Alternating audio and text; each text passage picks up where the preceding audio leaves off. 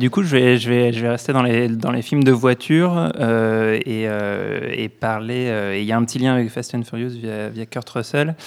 C'est un film mal aimé de Quentin Tarantino qui s'appelle Boulevard de la Mort, qui pour moi est. Je ne suis pas du tout lecteur d'Auto Plus ou de ce genre de choses. J'ai absolument. Aucun, aucune affection particulière pour l'automobile, pour sauf quand je suis devant ce film qui me, rend complètement hystérique. Enfin, je trouve que c'est un, film euh, euh, qui, est, à la fois euh, extraordinaire dans la, manière de, de, faire vivre ses personnages et, euh, et dans la manière de, de, créer une relation charnelle entre, entre à la fois les personnages et, et, les, et les engins qui s'entrechoquent comme dans un film d'horreur. Voilà.